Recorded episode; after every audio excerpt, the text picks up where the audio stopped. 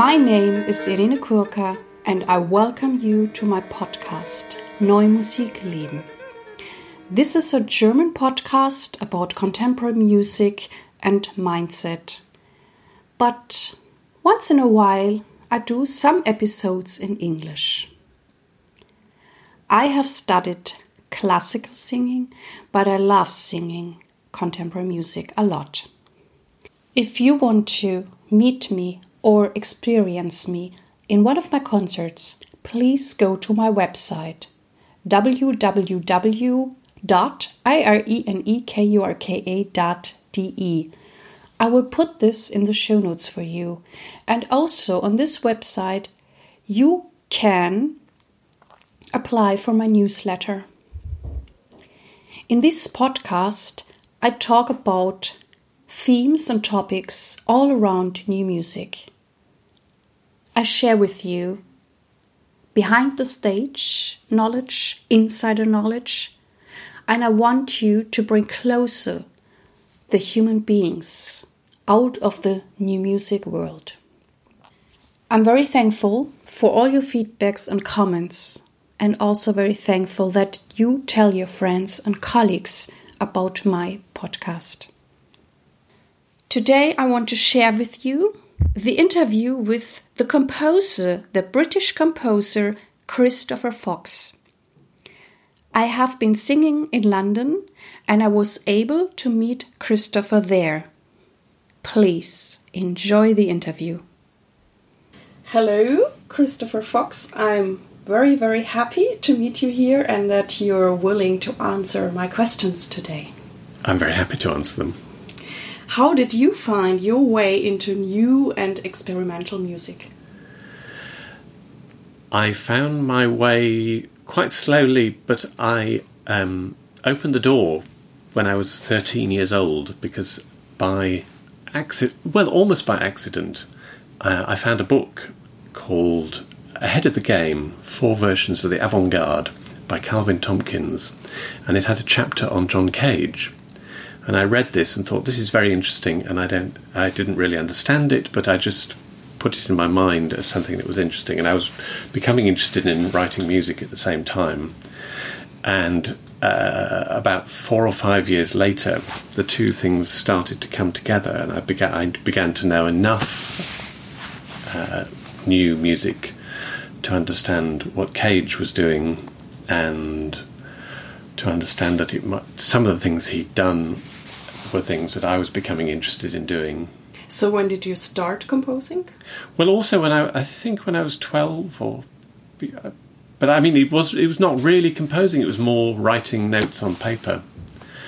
Um, just because I could, and I you know I could read music, and I could I played the piano very badly. I played the recorder, and I played the French horn very badly, and um, so I started writing things on paper, and then gradually started translating them into actual sounds. So it was a kind of, you know, typical, I suppose, classical music route that you begin with notation and then you find the sounds uh, rather than starting with the sounds and then finding a notation. What represents good new music for you? I think anything that seems to me to be authentic. Um, I don't really mind what it is. Uh, I remember reading an interview with Cargill, and he said that whatever we do as composers, we have to remember that we are taking people's time. And I think uh, as long as I have a sense that the person who has made the music understands that and has, has take, takes responsibility for the fact that she or he is taking away 10 or 20 or 50 minutes of my life. it's okay. And what are the qualities you most appreciate in performers you work with? Ah, in performance, I think it has to be uh, that uh, fantasy, really, um, and the willingness to take risks, and obviously uh, a, a, a, not just a sort of conventional competence as players, but also, uh, you know, to, to, they kind of completely inhabit the sound world that they make. I know that you're also composing for the human voice, and since I'm a singer, I'm always curious how is this for you and what is special or challenging about writing for the human voice? Uh, I don't think it's challenging at all. I think it's the best. Really? Yeah. Um, I think it's because I, the other thing about the, my musical education uh, always involved singing um, from when I was very small and my sisters and my father and my mother and I, we, we, we used to sing together. Cool. well, kind of not cool at all, I think. But um, we just did. And so I've always sung and I've always um, tried to work with singers. And I think I think this. I remember when I was at university, I had a friend from Huddersfield, and Huddersfield has a huge, has a great choir, the Huddersfield Choral Society, and he said the moment for him when he realised that he wanted to devote his life to music was the first time his mother took him to a rehearsal, and he sat in the hall, the hall. There was the choir on the stage, and they made this first sound in whatever piece they were rehearsing, and he just thought, "Wow!" And I think it's that quality. It's a, it's the the lack of mediation in the voice that it's it's you hear the whole the whole body. And that's so is there a difference for you composing for the human voice or instrumentalists? Well i think i try to make instrumentalists become like singers. Okay. i think that's my project. Cool. So how do your friends family colleagues and audiences react to your sort of music? And how do you deal with their reactions? Oh that's a very good question. Um, uh, it, it, varies, and uh, I mean, my family are very. I think, mo- well, my sisters are very supportive. My friends, I mean, lots of my friends are obviously in the musical world. Uh, my friends who are not uh, have a variety of reactions. I mean, some of them just don't come, don't listen to anything I do, and I think that's okay because mm-hmm. I don't go to see them work either so it's it's varied. And do you think there are prejudice against new music? And if so, how do you want to see things change? And what are you doing to bring a new attitude into this world? I don't think. I mean, my friends, my family, I don't think I have conservative attitudes necessarily. Um, so, well, some friends do, and they're the ones I tend not to invite. I, I just don't tell them that I'm doing things, um, because some people, I mean, people are, some people are think radically. Some people are innately conservative. Some people don't think that. I mean, there is there are lots of people who have an idea about music. Um, that it should be just it should just be comfortable, and it should just be something for the background and and for that you know those those people are not going to like what I do. Hmm. Is there anything you wish for the new music scene? Uh, not really. I think. I mean, I, I do think we live at a particularly good moment because there is so much activity. I mean, in a way, that I was talking to somebody about it this morning. The only thing that's missing, maybe now, is um, that criticism is perhaps not as intense as it used to be. And I think sometimes we're, because there is so much, we're too it's too become it becomes almost too easy to say oh yes no they, well, yeah, that's wonderful I love what you're doing when what you really mean is um, what you're doing is terrible and I don't understand why you're doing it at all and um,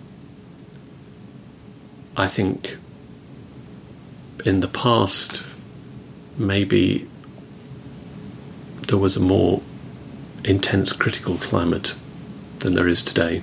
And what is the advantage of that?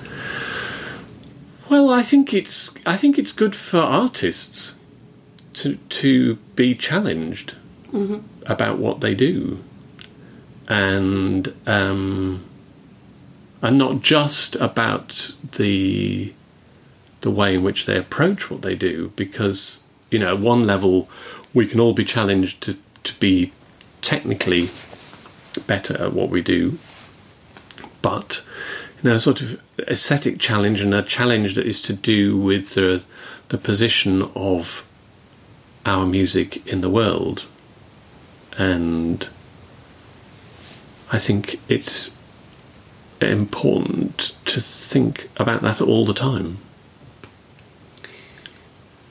So, now I would like to know from you do you have any time management or rituals or anything how you um, yeah divide your day or can you um, yeah suggest something to us what is maybe very helpful Um, no, I don't think I can. Um,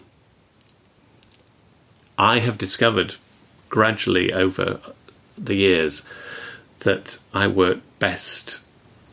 Um, I work with a sort of most energy in the morning, and then I become less critical the longer the day goes on. So I really I often have to throw away everything I do after about six o'clock in the evening. what are you thankful for today Within music, I'm thankful that there are so many great performers who are involved in the same sort of music that I'm involved in. And I'm thankful that a lot of the things which are useful to us, the people who work in whatever we whatever this area of music is called, you know, quite a lot of the the support structures which uh, have been there for a long time and which one sometimes thinks are going to be taken away, that they are still surviving, so that you know we still have fantastic radio stations with fantastic engineers, and we have uh, still some state support and support from foundations, and uh, I mean we have fantastic audiences. Uh, there are lots of great halls, and I mean, personally, the the thing for me that in a way I'm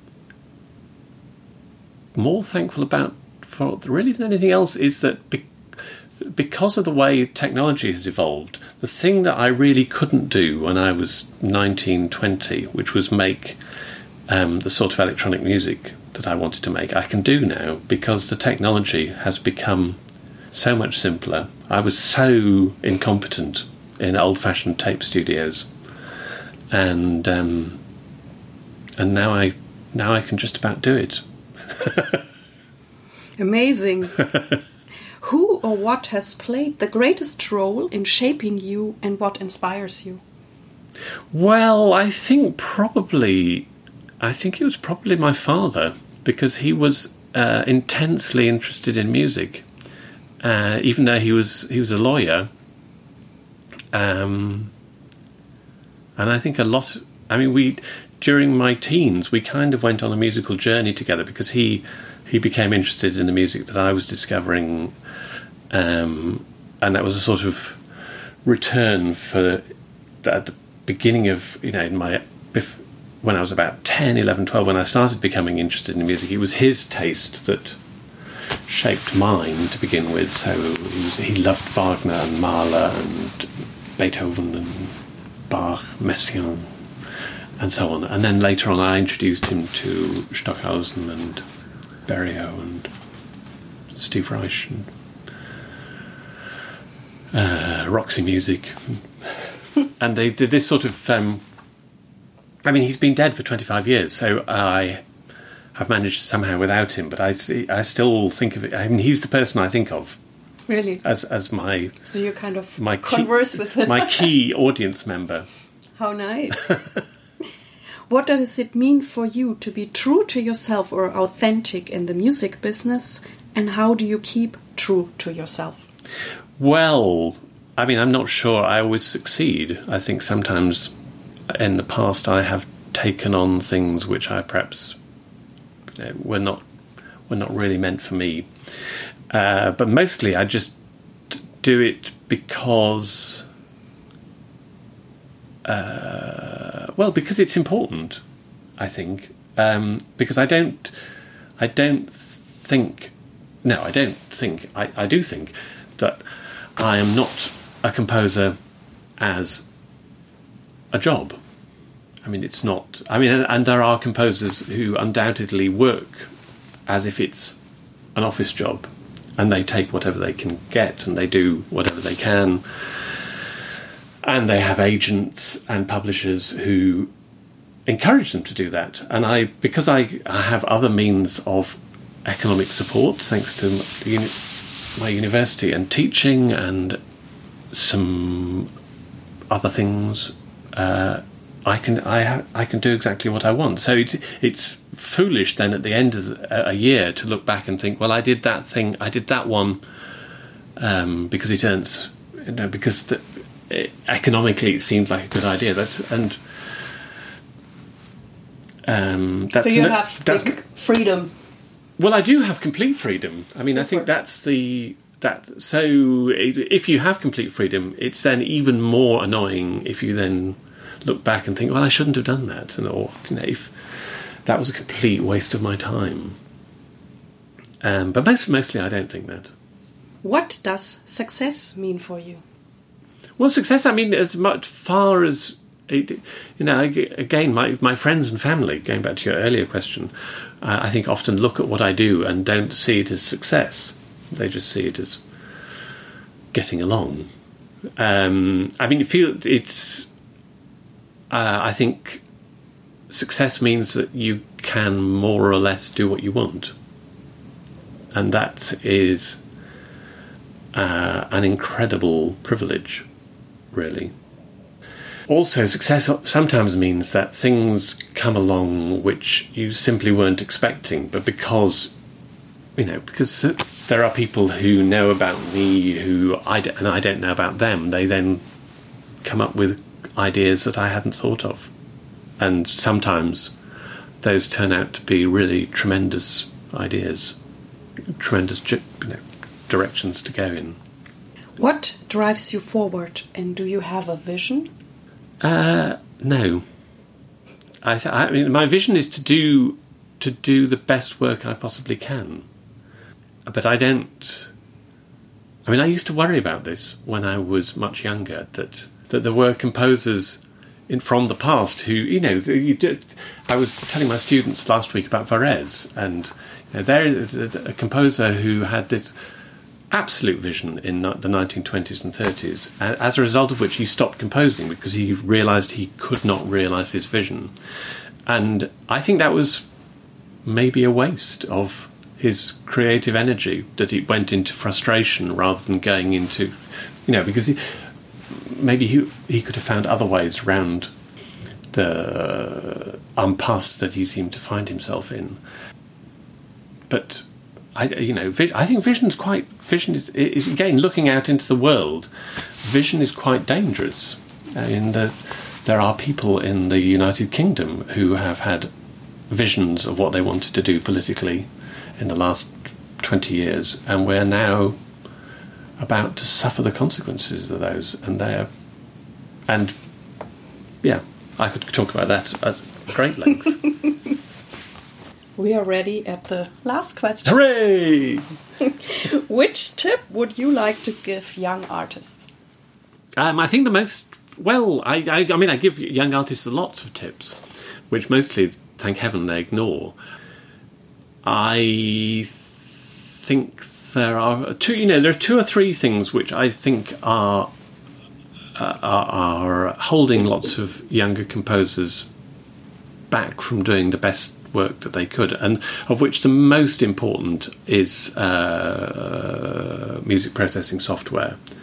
You know, because I think whether it's Finale or Sibelius or whichever, you know, um, LilyPond, whichever, all, all those softwares are, get in the way of uh, the, the, the connection between what you have in your ears and what and the music you want to make.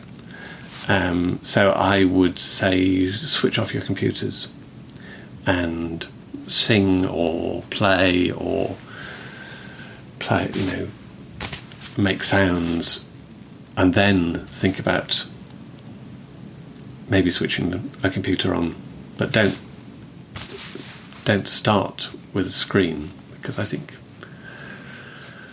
that that doesn't seem to produce interesting results at all. And fundamentally, uh, start from uh, the thing you want to achieve.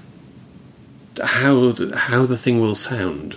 I think that's that's always the, the, the only way to create good music is to is to think about you know what will happen when the airwaves start to move in response to the things that you have in your head. You had some other tips. You said this is the first. I'm curious. Well, that's two. now. I think that's two tips. Um, okay, two. I mean, uh, Feldman said a wonderful thing, um, and I don't believe he actually necessarily lived it out himself, but he did. He, was, he got close, which is he said somewhere that his um, Hebraic commandment was to know thy, I think know thy instrument, but obviously know thy instruments. I think, but he was. I mean, he limited it because he would he didn't regard accordions as uh, worthwhile instruments, and he didn't regard block flute as worthwhile instruments or mandolins. You know, he he had this very narrow register of instruments, and I think um, it's more a case of you know whatever the instrument is. So the, the piece I'm making at the moment, uh, the instrument that it began from was uh, a, ba- a carrier bag, pr- plastic carrier bag full of uh, dried leaves from the garden, which I was just, and it took me a while day to learn how to really play that well before I started recording it, cool. and it'll then end up in as a part of the piece for you. Oh, I'm excited about the score. Well, thank you very much for taking the time with me and answering all my questions. Thank you very much. I hope that this interview inspired you. I'm looking forward to your ideas and suggestions through email or Facebook. Thank you that you're here with me. I hope that you liked it and it inspired you. Thank you very much.